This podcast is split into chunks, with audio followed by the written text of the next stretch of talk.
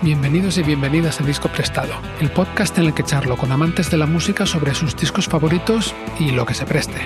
Soy Marc Aliana, guitarrista, cantante y compositor. El invitado de hoy es Miguel Pino, guitarrista y productor. Y en este cuarto y último episodio que dedicaremos al Peace of Mind de Iron Maiden, hablamos, entre otras cosas, de la música y las letras de las cuatro últimas canciones del disco: Still Life, Quest for Fire, Sun and Steel y To Tame a Land, el significado de la misteriosa introducción de Still Life, con eructo al revés incluido, la rotunda negativa del escritor Frank Herbert a que To Tame a Land se llamara como su novela Dune, la tendencia a componer temas largos que Maiden adoptaron para sus discos de los últimos años, entre ellos Senjutsu, y los graves problemas de salud que sufrió el baterista Nico McBrain a principios del año pasado.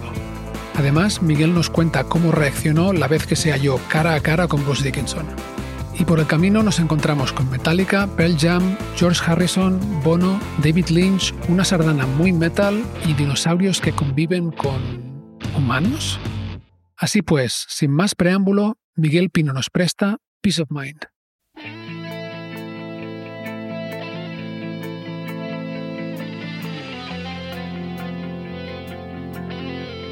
Y la segunda cara sigue con Still Life, que significa bodegón o naturaleza muerta, el estilo artístico, este de representar objetos inmóviles como con sensación de inmovilidad o tranquilidad.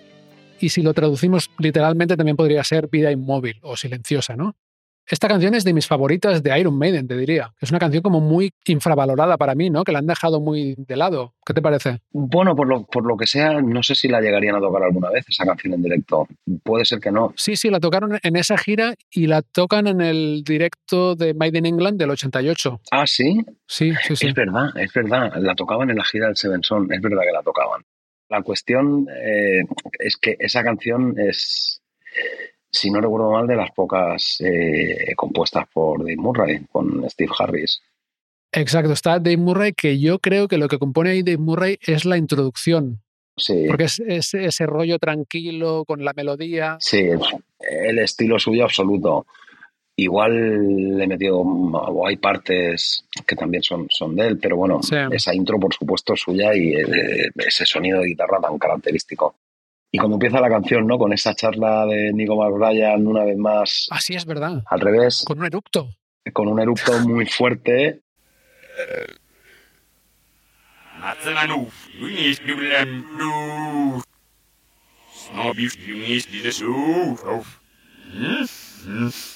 Yo eh, recuerdo que una vez en el estudio la metí con, en el CD, que también lo tengo el CD, Ajá. y le di la vuelta yo, ¿no? En el, en el Pro Tools, a ver qué coño. Hostia, eh, un erupto muy fuerte para acabar la charla. Ajá. Lo que no entiendo es una puta palabra de lo que dice, la verdad. Mira, tío, lo que dice yo me lo he mirado. mm, Es tan inglés que es que no, ni lo entiendo ni. No lo entiendes tú, ¿eh? Por si no lo entiendes tú, Marc. Está imitando a alguien imitando a alguien. Interrumpo la charla para profundizar un poquito en esa mítica y misteriosa introducción de Still Life. No tuve tiempo de indagar antes de hablar con Miguel, pero me ha parecido que probablemente decepcionaríamos a más de uno si pasábamos esto por alto. Así que he investigado un poco. Como bien ha dicho Miguel, esa introducción va a cargo del, recordemos, por aquel entonces nuevo baterista de la banda, Nico McBrain, hablando y eructando. Si le damos la vuelta, la grabación suena así. Hmm. Hmm. What?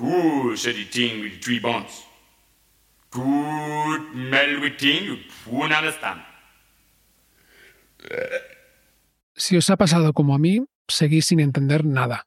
Pues bien, al parecer, McBrain está imitando a John Baird, un cómico inglés que en 1975 publicó un disco parodiando a Idi Amin, el dictador de Uganda en aquella época. Es decir, que McBrain, que por lo que dicen encima estaba borracho, está imitando a John Baird imitando a Idi Amin. Casi nada. Y diréis, vale, pero ¿qué cojones dice? Pues algo así como... Hmm, ¿qué dijo la cosa con tres cabezas? No juegues con aquello que no entiendes. Y luego va el eructo, claro. Y si estáis pensando, bueno, igual tiene algo que ver con la letra, pues tampoco. Still Life va sobre alguien que está obsesionado con una piscina, siempre mirando al fondo, y ve espíritus que le llaman y le provocan pesadillas. Se lo cuenta a otra persona que al principio no le cree, y al final el personaje principal cede a la obsesión y se tira a la piscina con la otra persona. Mueren y se acaban las pesadillas. Y bueno, pues aclarado esto, volvemos a la charla. O sea, es una meta imitación que no tiene ningún sentido y pusieron el, rollo este de ponerlo al revés, lo que sí que lo hicieron de nuevo para reírse un poco de los que les acusaban de satánicos, ¿no? Entonces ponen un mensaje totalmente ridículo que no entienda nadie al revés y encima con un eructo al principio de una canción. Igual eso maldijo la canción un poco, ¿sabes? Igual, yo qué sé, tío, ¿sabes? Porque podría haber sido un single perfectamente, yo creo yo, no sé. Yo... Sí, la canción es guapi, la canción es, guapi, es, chulísima, ¿no? Lo que pasa es que lo... A mí me encanta, tío. A mí también, a mí también. Pero no, no pasó a ser un clásico de ellos, ¿no? No. La tocaron en algunas giras, como tú dices, pero no ha sido una canción, un, un clásico de Iron Maiden. Y la verdad es que a mí me parece una canción, pues la verdad es que muy guay. Es una canción súper chula y muy en, en, la onda también del, del, solo con la armonía primera, las dos guitarras, bueno, con, con pasajes musicales muy interesantes, desde luego. Eh, eh, con el ritmo este que también luego usaron mucho en las estrofas, el tu papa, tu papa, tu papa, tu papa, tu papa, tu algo sí, así, sí, ¿no? sí, sí, sí, sí, sí, Es- sí, es- sí, sí, sí. Que luego lo usaron muchísimo. Now it's clear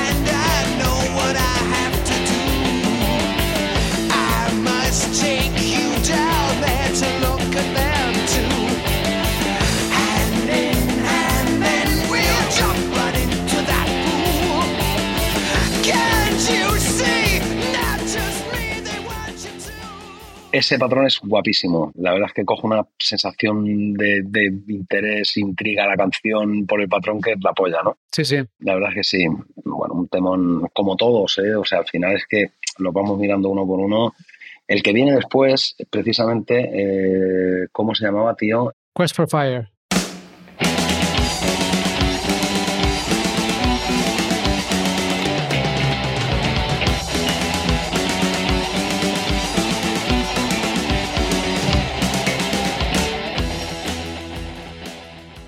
Sí, a mí esta, mira, no me gusta, tío. Demasiado épica, ¿no? Es muy épica, pero la letra es. O sea, yo puedo decir que me parece ridícula, pero es que dicen que Bruce Dickens, a Bruce Dickinson se le escapaba la risa en el estudio porque, bueno, a ver, es En Busca del Fuego, ¿no? Basada en la película homónima, que a su vez está basada en una novela. Yo diría que en la peli no hay dinosaurios, pero en la canción sí.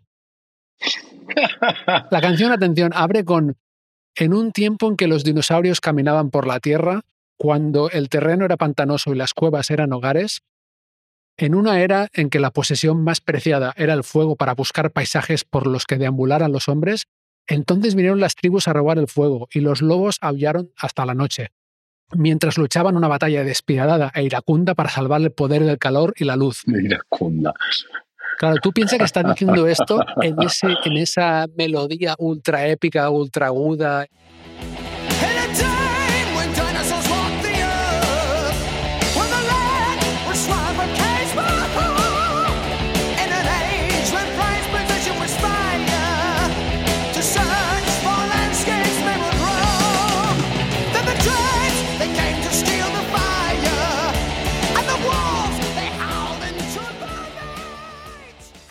No, a mí seguramente me, me gusta por el cariño que le tienes y tal, pero es una canción Sí. de heavy opereta que, que yo también me, me, me molesta un poco esa cosa tan, tan alta, ¿no? Y tan de, de mostrar.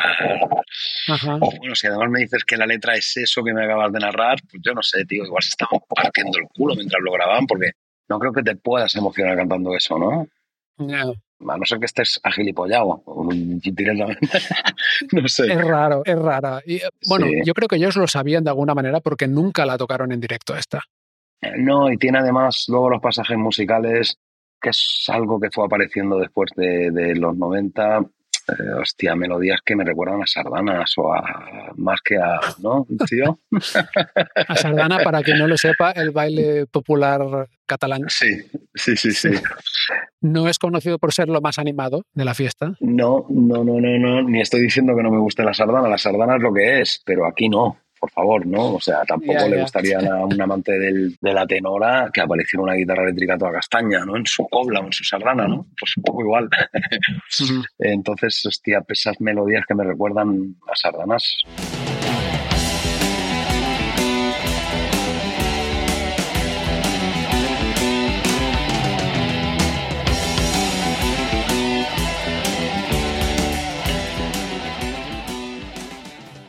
Entonces tiene esta cosa épica que realmente, bueno, a veces puede sentir que lleva a la cosa ridícula. El heavy me parece la cosa ridícula precisamente por esto, ¿no? El can- querer cantar tan arriba siempre y Sí. Y los dinosaurios con humanos. eh, los dinosaurios con humanos, mira, te voy a decir Juntos, que- Sí, sí, sí, exactamente. Exactamente. No había reparado nunca la letra de, de la canción y, hostia, lo que has citado, tío, tiene tela, ¿eh? Te la he arruinado, tío, lo siento. Sí, me las, me las acabo de arruinar.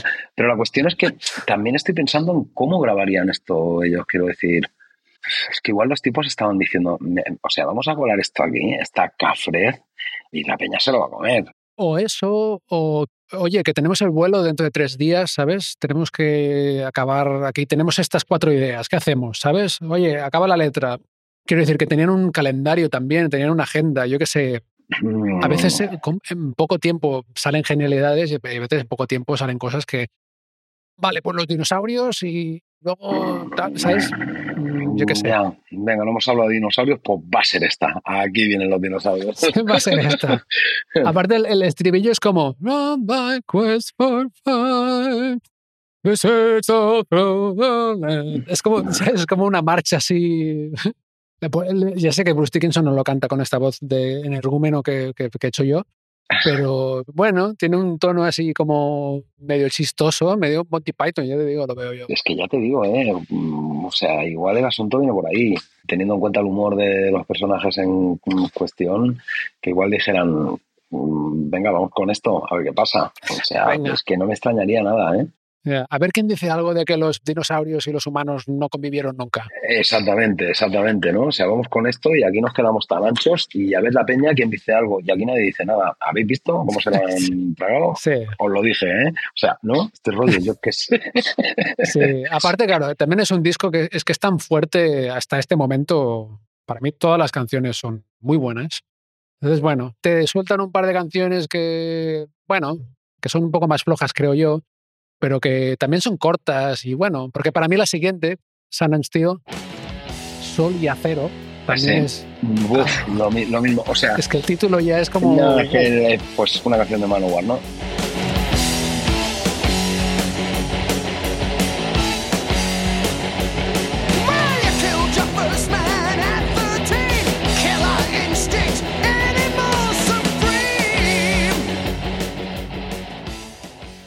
Estas dos canciones son las, las dos canciones flojas del disco, desde luego, para mí. Yo creo que sí. Eh, estas son Mm. las canciones flojas y las canciones que uno se salta, ¿no? O sea, la segunda cara del disco, o bien sea por haberlas oído mucho, o por lo que sea, desde luego, la segunda cara de este disco es más floja que la primera. Hmm. Sun and Steel no la tocaron tampoco nunca en directo. Yo creo que eso te dice algo también. ¿eh? Mm, Porque esta, por ejemplo, Sun and Steel tiene un estribillo que podría ser pegadizo, es la canción más corta del disco, dura, no llega a los tres minutos y medio. O sea, podría haber sido una que tocaran en directo a ver qué pasa, pero no la tocaron, según Setlist FM, ni una sola vez. Yo creo que ellos lo sabían.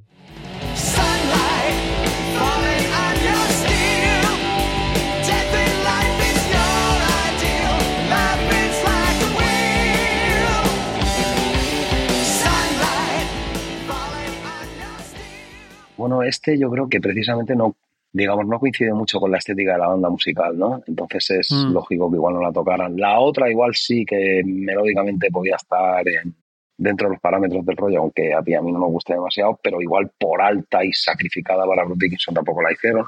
Eso también puede ser, ¿eh? es verdad. Sí. Sí, porque está muy arriba. Pero pasó con otros temas, tío, de The Number of the Beast. O sea, por ejemplo, Invaders, la primera canción del, del disco. Sí. A mí esa canción me encanta. Y Kanglan, que es otra canción que nunca tocaron, Buenísima. Ajá. nunca la tocaron tampoco. Ya. Gangland de Number of the Beast estaban en si dejarla como cara B, de hecho. O Total Eclipse, que Sí. la verdad es que era un temón. A mí me encanta Total Eclipse, me gusta A mí muchísimo. me encanta esa Sí. canción. Era un temón y no sé si la metieron solo la, en la versión japonesa, me suena. Sí, sé que hubo otra versión, luego en el 2000 y pico sacaron una versión de, en CD en que estaban las dos. y si no compras sé. el CD está, ahora está, desde luego. Sí. Pero en el vinilo no estaba, En mi edición de CD tampoco, tampoco, ¿no? no estaba Total Eclipse. Sí, sí. Y ese es un temazo. Sí, muy bueno.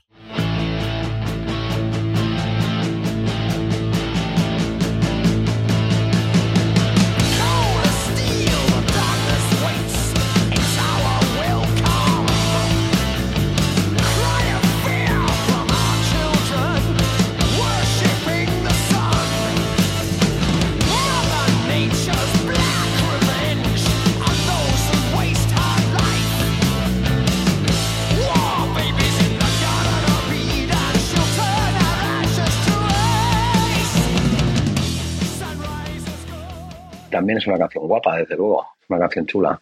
Ujú, Sí. Bueno, no sé cuáles eran, puede que motivos personales, de, yo qué sé, tío, ¿no? De, de- de Mm. que le cogen manía a algo. Sí, bueno, y que hay que dejar algo fuera también. Sí, pero, por ejemplo, Metallica lo han tocado absolutamente todo, tío. Yo creo que no, no les ha quedado ninguna canción por tocar. Mm. Mira, hablábamos de Pearl Jam en los episodios anteriores con Miguel Ballester y decía lo mismo también. No sé si lo han tocado todo, pero que Pearl Jam han removido su repertorio por todas partes y tocado un montón de canciones, hasta caras B, que lo están constantemente cambiando el repertorio. Es verdad, hay bandas que hacen eso. Los Metallica lo han hecho siempre, pero no solo eso, o sea, cambian el repertorio de una noche a la otra. O sea, Sí. Maiden tiene que, bueno, tú lo sabes, estas últimas veces que los hemos visto, este es el repertorio. Sí. Hostia, ya, ya- voy al bolo y ya me lo sé. O sea, que ya aquí ya no hay sorpresa, porque el bolo ya me lo sé, que eso antiguamente no te pasaba, ¿no? Ujú. Y tocan ese repertorio y lo tocan los 60 bolos siguientes. Hostia, también qué coñazo para ellos, ¿no? Teniendo la posibilidad de, de- de cambiar. Ya. Que entiendo que si están rememorando la gira de Somewhere in Time, toquen esos temas de Somewhere in Time, pero luego hay unos cuantos temas más que pueden variar, ¿no? Podrían cambiar unos cuantos, sí, porque esto llevan varias giras haciéndolo. A mí me parece un poco aburrido.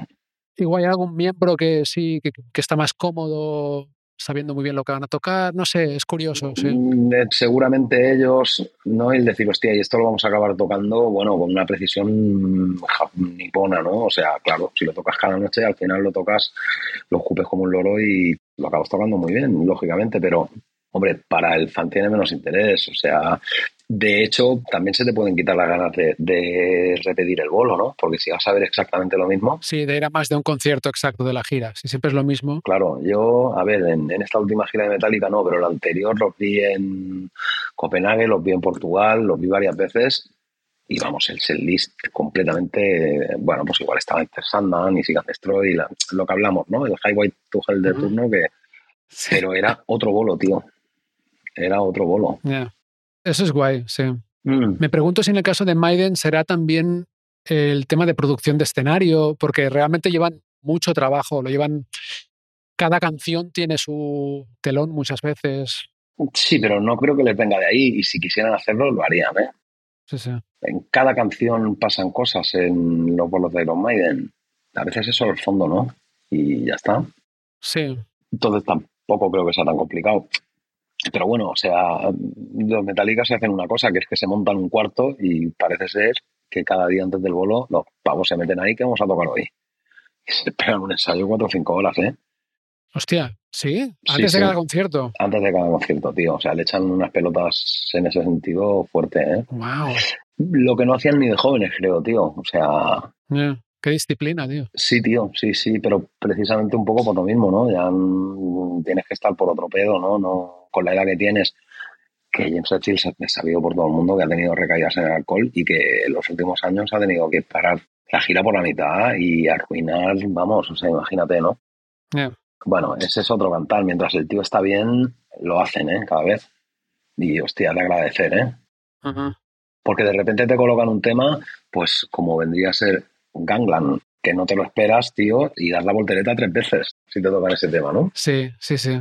Estaría guapo. sí, claro, sí. los Metallica hacen eso, tío. O sea, ya luego podemos decir si te gustan más o menos, pero los tíos, o sea, se dejan el pellejo. Porque, vamos, tío, o sea, es sabido por todos que ensayar, no sé por qué, no nos gusta mucho. Todavía no me lo explico, porque al final es estar tocando. A mí no me gusta, tío. ¿eh? La verdad es que, o sea, me gusta mucho tocar en directo, me gusta mucho grabar, pero ensayar, no sé, tío.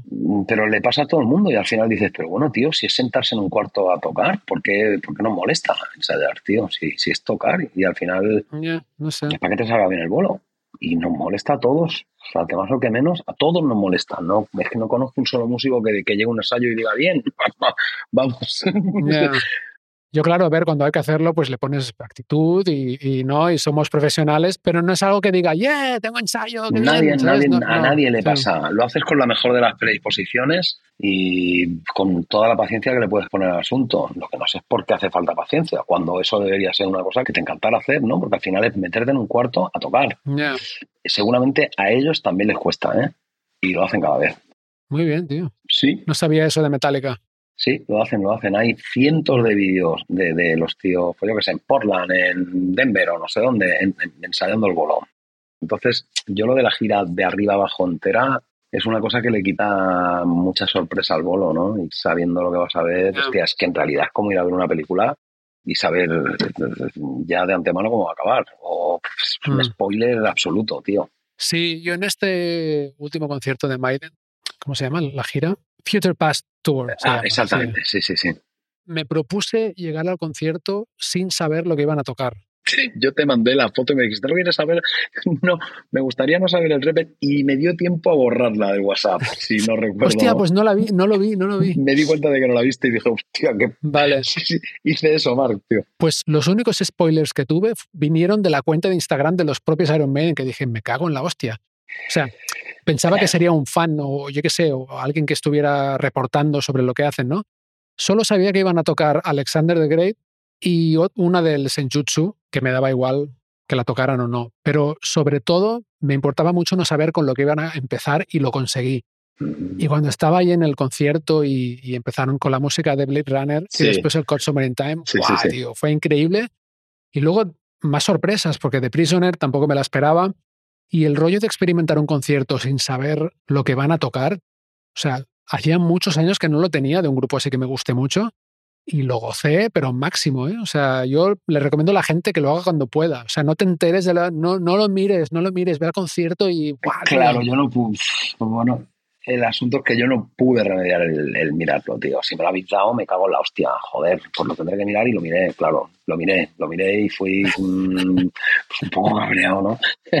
Pero lo miré, no pude remediar el, mirarlo y sí. Es difícil, es difícil. Yo, yo tuve que proponérmelo, ¿eh? O sea, fuerte, porque si no, Ya, ya, o sea. amigos me lo querían decir, ¿no? Como tú, que casi, Eh, sí. por lo visto, casi me, me lo arruinas entero. Mm. Bueno, tío, pues menos mal. Yo lo gocé mucho. Sí, la hostia, la hostia, tío. Bueno, Nico McBrien igual en un momento, hostia, el tío con menos energía por la cuestión de, claro, de este ictus que le dio. Sí, que no se sabía en ese momento. Yo recuerdo que salí diciéndole, le comenté a los amigos, hostia, qué raro, ¿no? Nick McBrain, porque se notaba que había cambiado. ¿Lo, lo hablamos tú y yo? Sí, lo hablamos nosotros, Mark. Sí. Lo hablamos, lo hablamos y tú fuiste el que me lo, lo dijiste tú. Hostia, Nico McBrien estaba como tal. Sí.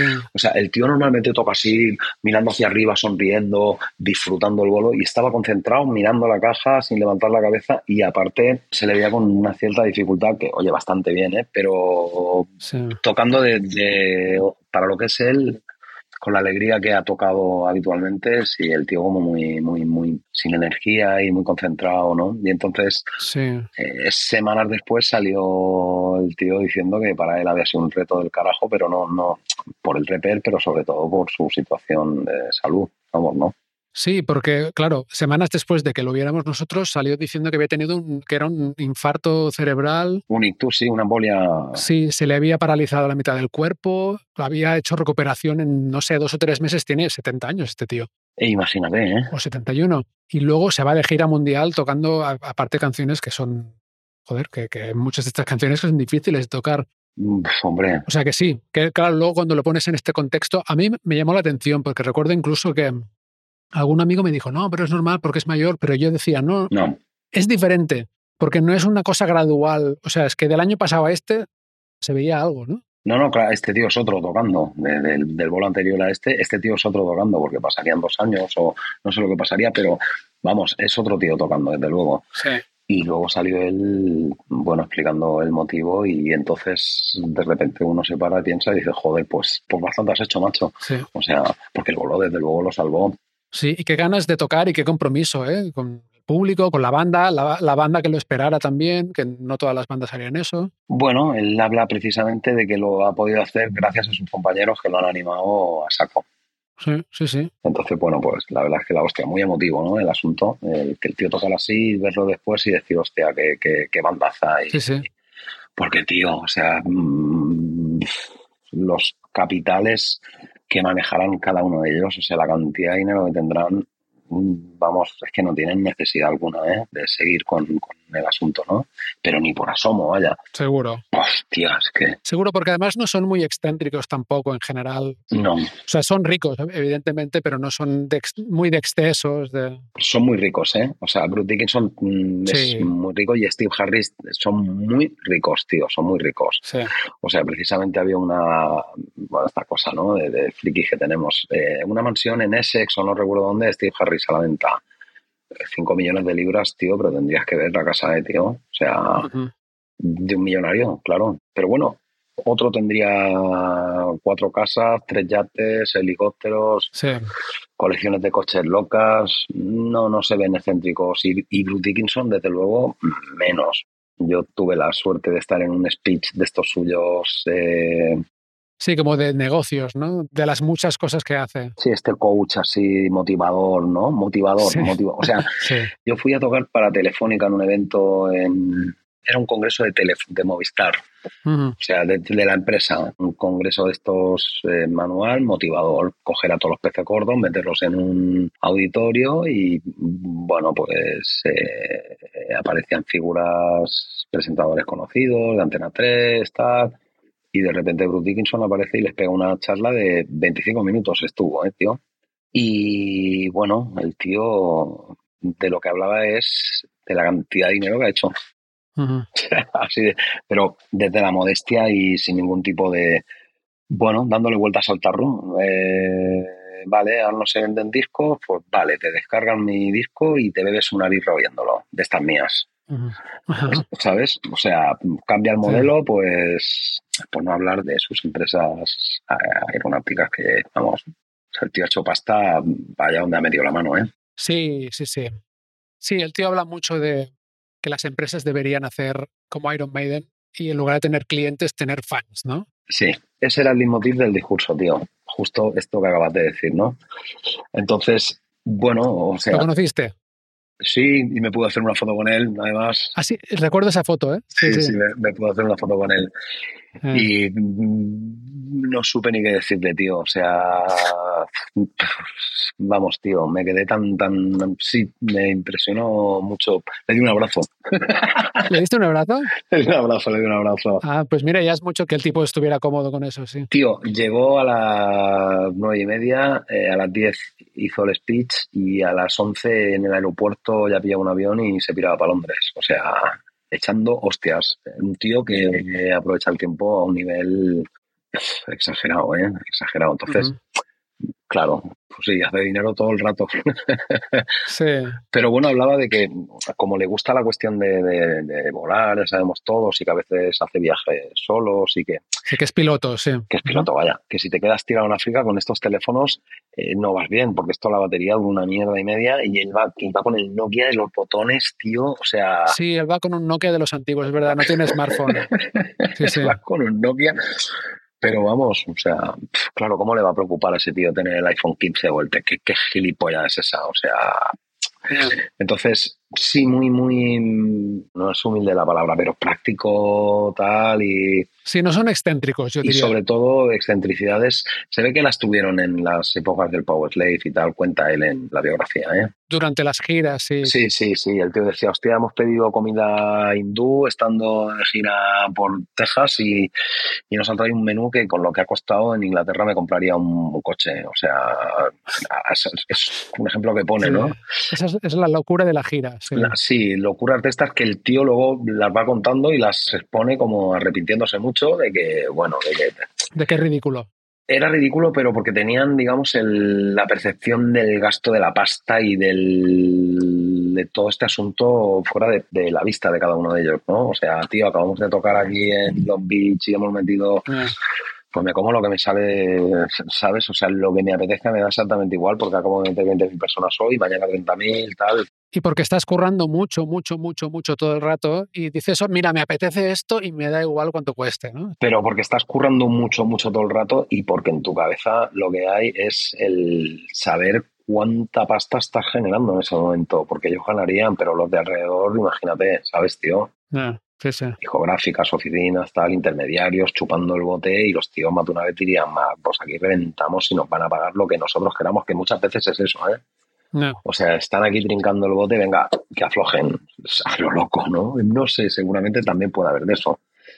Pero vamos, que son ricos, son ricos, eso está más claro que el agua. Sí, son, son ricos, pero vamos, que, por ejemplo, son de los que van en metro, ¿sabes? Bueno, yo un amigo, un amigo que estuvo cuatro o cinco años viviendo en Los Ángeles, en Los Ángeles, perdona, en Londres, se lo encontró unas cuantas veces ¿eh? en el metro Mm, y estuvo en su programa de radio, un colega de aquí de, de Barcelona, Ismael bajista muy bueno, muy enrollado. Porque otra cosa igual, porque Luke Dickinson hace de locutor y hace de, de- ¿Qué necesidad tienes? Que se quiere divertir y sí, lo hace por eso, ¿no? Pero sobre todo lo del metro es muy flipante. El tío va en metro, ¿eh? Por Londres. sí. Eh, Sí, también está guay que tienen este nivel de fama, que son famosos entre sus fans solo, no son personalidades públicas tampoco, ¿no? O sea, no son una, un bono de U2, ¿no? O sea, no, para nada. que tienen que tener una, una existencia muy aislada. ¿no? O sea, Pues, totalmente. siempre pienso que la gente está famosa incluso a ese nivel. A veces pues tienen propiedades muy grandes también porque es su sitio para estar tranquilos del todo, ¿no? O sea, yo puedo estar tranquilo, yo me puedo ir al parque de la Ciudadela a dar un paseo y yo estoy tranquilo. Pero si fuera mm, uno de estos, a lo mejor no, ¿no? Porque siempre habrá alguien que te pide un autógrafo, tal, Sí, no sé qué. sí, siempre lo hay, siempre lo hay. Josh Harrison vivía en una propiedad gigante, pero claro, es que Josh Harrison, o sea, era el único sitio donde podía estar tranquilo, seguramente. Mm, sí, vamos, con total seguridad. Sí, sí, pero vamos, que sí, que no se les ve así como muy de, de excesos. No, no, no, no, no. Por, por lo menos en estos últimos años, desde luego, ya con estas edades y tal, eso lo tienen. Yo creo, ¿eh? Da la, da la sensación, vaya. Sí. Bueno, y con esto llegamos a Land. Sí, Yo lo traduciría como domesticar una tierra, eh, supongo. Y bueno, obviamente inspirada en Dune, en la novela de ciencia ficción de Frank Herbert. También está la peli de David Lynch, que el propio David Lynch la odia. Me parece una peli entretenida, como graciosa de ver. Y luego la última de hace un par de años también, que salió. En fin, Iron Maiden quería que la canción se llamara Dune. Pero se ve que al autor, Frank Herbert, no. O sea, le les contestaron de su oficina, dicen, con una nota que decía: No os damos permiso, o Frank Herbert no da permiso porque a Frank Herbert no le gustan las bandas de rock, en particular las de rock pesado y especialmente bandas de rock como Iron Maiden. Una respuesta así simpática. qué mal le sentaría, coño. Haces la canción con toda tu ilusión, ¿no? Hostia, te vamos a dedicar aquí este homenaje a esta obra tan buena, Natal, y que te respondan eso, joder, tío. Eh, Dicen que Steve Harris intentó convencerle de que sería promoción para la novela y tal, pero bueno, no. Todo esto son, son rumores o cosas que he visto online que no, no he encontrado la fuente, la entrevista directamente, pero bueno, se dice. De todos modos, no sé cómo funciona esto, porque no tuvieron los derechos para llamar así a la canción, pero luego en la letra mencionan cosas, nombres propios que son claramente de Dune, ¿no? El, el nombre del planeta, Arrakis, los Fremen, Sí, ¿no? bueno, es una letra para mí muy descriptiva, ¿no? De lo que decíamos antes. Y ahora este hace esto y el otro va allí y el otro no sé qué. Es una canción muy típicamente Harris. En esa cuestión de la letra. En esa cuestión mira, eh, de la letra y de cómo va el ritmo de la letra. Sí, ¿Sabes? O sea, es muy Harris esto. sí, sí.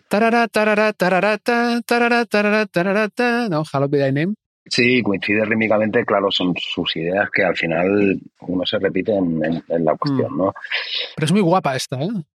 Esta canción yo creo que es de las mejores del, del disco, posiblemente de las que yo voy oyendo de vez en cuando. O sea, también un poco por la, la complicación armónica que hace que la canción sea muy interesante, ¿no? Sí. De cómo el mismo motivo lo sube o lo baja de tonalidad, pero va a tonalidades tan interesantes y tan con esa sonoridad tan tan interesante, ¿no? O sea, pues cambiar el tono. Estoy tocando en do y ahora toco en re. Bueno, qué bien. O sea, él busca la manera de, de- de hacer la melodía súper interesante. En, en la intro de la canción, en el pasaje final, cuando ya está con, con- con esa cosa tan repetitiva, y cambia de tono y vuelve a cambiar de tono y no te cansas de oírlo, tío. Ese pasaje es... cómo son las guitarras de bien afinadas, el sonido de la mezcla ahí es acojonante, tío. O sea, creo que es de los mejores momentos del disco.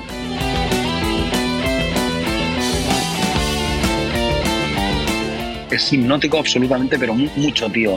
Sí, Es de mis canciones preferidas, fíjate. Por todos esos pasajes, ¿eh? sí, sí. A mí me gusta mucho esta también. No es la típica composición, por ejemplo, en Trooper te esperas mucho las notas que vienen, ¿no? Claro. En, en esta estás en otro planeta. Pero al final es tan sencillo como eso, ¿no? Bueno, tan sencillo o tan complicado, porque es una melodía que va cambiando de tonalidad casi de una manera un tanto random pero que a cualquiera de los tonos a los que va la hace cada cambio más interesante, ¿no? Sí, sí, sí. Es muy mágico ese final de la canción y cómo acaba con los, con los redobles de, de Nico Bryan, los, ¿no? sobre la propia melodía, para acabar volviendo a la intro de la canción, esa melodía tan chula, ¿no? Que es con la que empieza. Sí. Empieza, acaba y está en medio también, en la parte rápida. Sí, sí, sí, sí. Antes de los solos también sale esa melodía. También está esa melodía que la verdad es que es la hostia. Está muy guay, sí, sí. Mm, Bueno, posiblemente, no, no voy a decir que sea mi canción preferida, pero es, es una de ellas, desde luego. Yo creo que es de las más originales del disco. Sí, y de las más originales que ha hecho Steve Harris también, seguramente. Seguramente también, sí, Eh. sí. Mm. Es el tema más largo del disco, con siete minutos y pico, aunque hay otros temas que parecen más cortos, pero no lo son, porque Where Eagles There también son seis y pico, Revelations. Revelation, sí, esas son las largas. Es un poco la tradición que empezaron con Hallowed Be Thy Name en el disco anterior, en Number of the Beast. Sí, la última canción larga. La última canción como la épica esta, ¿no? Una Sí. canción como más que se desarrolla en más tiempo. Sí, Luego sí, en Power Slave sería Rime of the Ancient Mariner, que sí que es muy larga. 14 minutos ya directamente. Sí, algo así. En Somewhere in Time es Alexander the Great, pero Seven Son no la tiene. Es Seven Son la más larga. Es verdad, y no es la última. Y no es la última, es la primera canción de la segunda cara. Y es la que correspondería a esa situación de la canción larga, Sí. con muchos cambios, que esa es súper interesante. Ah. O sea, Seven Son es también posiblemente de las canciones más interesantes de Iron Maiden y a nivel instrumental todo lo que pasa es súper guapo, interesante, incluso ya más a nivel rítmico, ¿no? De, de compases así impares. Ajá. Me encanta la parte esa del... ah, Sí, Sí, sí, sí, sí. Con los teclados. claro. Y si te pones a contarlo, ¿cómo va? el- Cómo van? Es raro. Es raro, ¿no? Es raro, es raro, sí, pero sí, sí, te lo comes, Y funciona. te lo mola que te cagas. No sé si se dio anteriormente la cuestión rítmica así, digamos, con, con este tipo de amalgama tan, tan claramente, ¿no? De, de tocar a siete o... Igual es la primera vez que lo hicieron. Hablamos de partes que el ritmo te sorprende, ¿no? Sí, Como he dicho en otros episodios, que te pones a bailar y te caes, ¿no? Te tropiezas. Que exactamente. no sabes muy bien dónde va a caer. O sí. te caes o te rompes un hueso bailando, pero digamos rítmicamente irregular, ¿no? Sí, sí, sí. Ah, sí, mira, en Alexander the Great, por ejemplo, Sí, el solo, sí, los solos. hay, la parte del solo que tiene un compás muy Sí, irregular. sí, sí, sí, sí. Y es claramente idea de Adrian Smith. claramente, Ajá. claramente.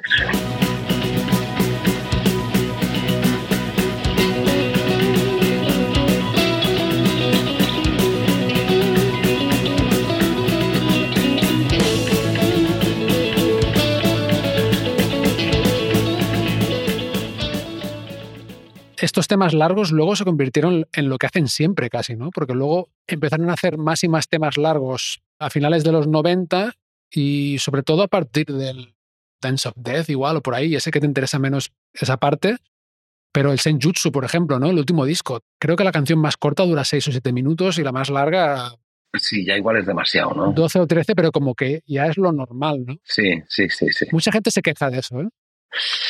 Se hace un poco mm, pesadete, ¿no? Digo, el último disco Senjutsu eh, fue Senjutsu, sí. Senjutsu, perdona. Tía, lo he oído un par de veces, no sé si habré sido capaz de acabarlo y precisamente se me ha hecho pesado por, por esa cuestión, ¿no? Las canciones tan largas. Ah, Que las primeras canciones me gustan y las que tocaron en directo, ¿no? sí. A mí me encanta la de Senjutsu, la primera, me gusta muchísimo. Sí, sí, sí, sí, sí, sí, la verdad es que sí. O sea, siempre hay alguna canción buena, está claro, pero de ahí a, a que el disco entero te parezca, bueno, igual también es desde luego la época en, la que uno oye las cosas. Quiero decir, si yo con 14 años o con 13 años en vez de Somewhere in Time hubiera oído este disco, igual me hubiera parecido igual de bueno que Somewhere in Time. Eso es así. Sí, eso sí. Es el momento en el que oyes la música y en el pedo en el que estás, digamos, ¿no? O sea, estoy seguro Sí, que, que hubiera, que hubiera pasado eso, ¿eh? Seguro. Sí, sí. Pero los que oí fueron aquellos discos y son los que me gustan, ¿no? Y son de los que hablamos hoy. Sí. y son de los que hablamos hoy. Sí, bueno, pues con tu tema Land, que tocaron en esa gira y ya luego nunca más, eh, se acaba el disco. Se acaba ese Peace of Mind. Luego se van de gira, hacen 140 shows en estadios por todo el mundo, ya por todo lo alto. Bueno, ya como construyendo hacia la siguiente gira que sería la más grande, ¿no? La del Power Slave. Y nada, hasta aquí hemos llegado y yo creo que le hemos dado un buen repasillo al Peace of Mind. Bueno, pues hemos hablado un buen rato de, de un disco que nos encanta y que pues tuvo una cierta importancia en nuestras vidas. En la mía, desde luego, o sea, muchísimo, ¿no? Mm. Básicamente porque es el que hizo que yo empezara a tocar la guitarra y es a lo que me dedico a día de hoy, entonces se lo he de agradecer de una manera u otra, ¿no?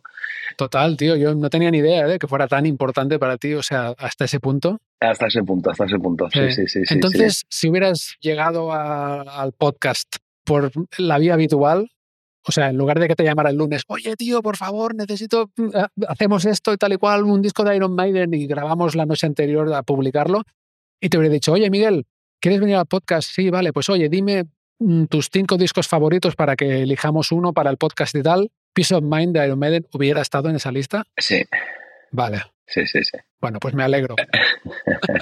Claro, Al menos has venido de emergencia, pero hemos hablado de, de- realmente de uno de, de tus discos favoritos. Y oye, Miguel, en cuanto a tu actividad musical, lo que haces en el estudio y como guitarrista y tal, ¿en qué andas ahora? ¿Qué estás haciendo? Bueno, pues estoy tocando con Hotel Cochambre como estos últimos 10 años vengo haciendo, estoy tocando con El Niño de la Hipoteca, con Exceso, un grupo de rock, ahora está un poco parado, a ver si empezamos este año también y sacamos otro disco. Y en el estudio lo que tengo es que siempre estoy grabando a bandas y produciendo a gente y cuando no es una guitarra para uno es una mezcla para otro. Pues esta mañana he estado grabando una chica brasileña. Por la tarde ha venido Sandra Bautista, que es una cantante maravillosa a la que le estoy... La conocí brevemente. Con, de hecho, conocí al niño de la hipoteca, Giu se llama, ¿verdad? Sí, Guiu, Guiu Cortés. Este verano con, con Horacio Smith, un amigo Sí, en, en común. de todos nosotros en común, sí, teclista, y lo saludamos desde aquí. Y le- les conocí a los dos. Sí, sí, muy buena esta chica, ¿eh? Una maravilla. Sí, sí. y él dijo que está haciendo la hostia. Luego también como, digamos, ando tocando mucho y la cosa de los bolos, pues bueno, en función de cómo los bolos te van dejando, pues están más o menos en el estudio, pero vamos, la verdad es que por suerte bastante liado y con bastante trabajo. Muy bien, tío, me alegro. Me alegro mucho y no me extraña, además. Si los oyentes quieren escuchar algo de la música que hayas hecho y tal, Lo de Exceso es un proyecto que siento como mío, con un cantante muy bueno que es Ferran y está muy bien. sí, ¿cómo está en Spotify esto? Está en Spotify, lo del niño de la hipoteca, todo, ¿no? Que, que eh, digamos, en su carrera estoy yo desde que empezó hasta el día de hoy, ¿no? Entonces, yo qué sé, es que he hecho muchas cosas también para los demás, ¿no? Vale, pero así de temas propios, digamos, exceso y el niño de la hipoteca es lo que sientes así más, Sí. es lo tuyo. Sí, Vale. sí, sí, sí, ahora mismo sí. Muy bien, pues oye Miguel, muchísimas gracias por acudir al rescate de disco prestado a última hora. Sí, Te agradezco un montón. Oye, espero que nos veamos en persona pronto. bueno, Te debo por lo menos una comida y, y vamos hablando, tío. bueno, pues un placer, Marc. Y así termina esta serie de episodios que hemos dedicado al Peace of Mind. Si os está gustando Disco Prestado, os animo a suscribiros y si queréis más, os recuerdo que en episodios anteriores he hablado con diversos invitados sobre discos de ACDC, Pearl Jam, Genesis, Pink Floyd, Red Hot Chili Peppers, David Bowie, Radiohead, Andrés Calamaro y Goldfrapp. Por lo pronto me despido hasta la semana que viene con la canción Versos Desterrados de Exceso, la banda de Miguel. Muchas gracias, salud y buena música.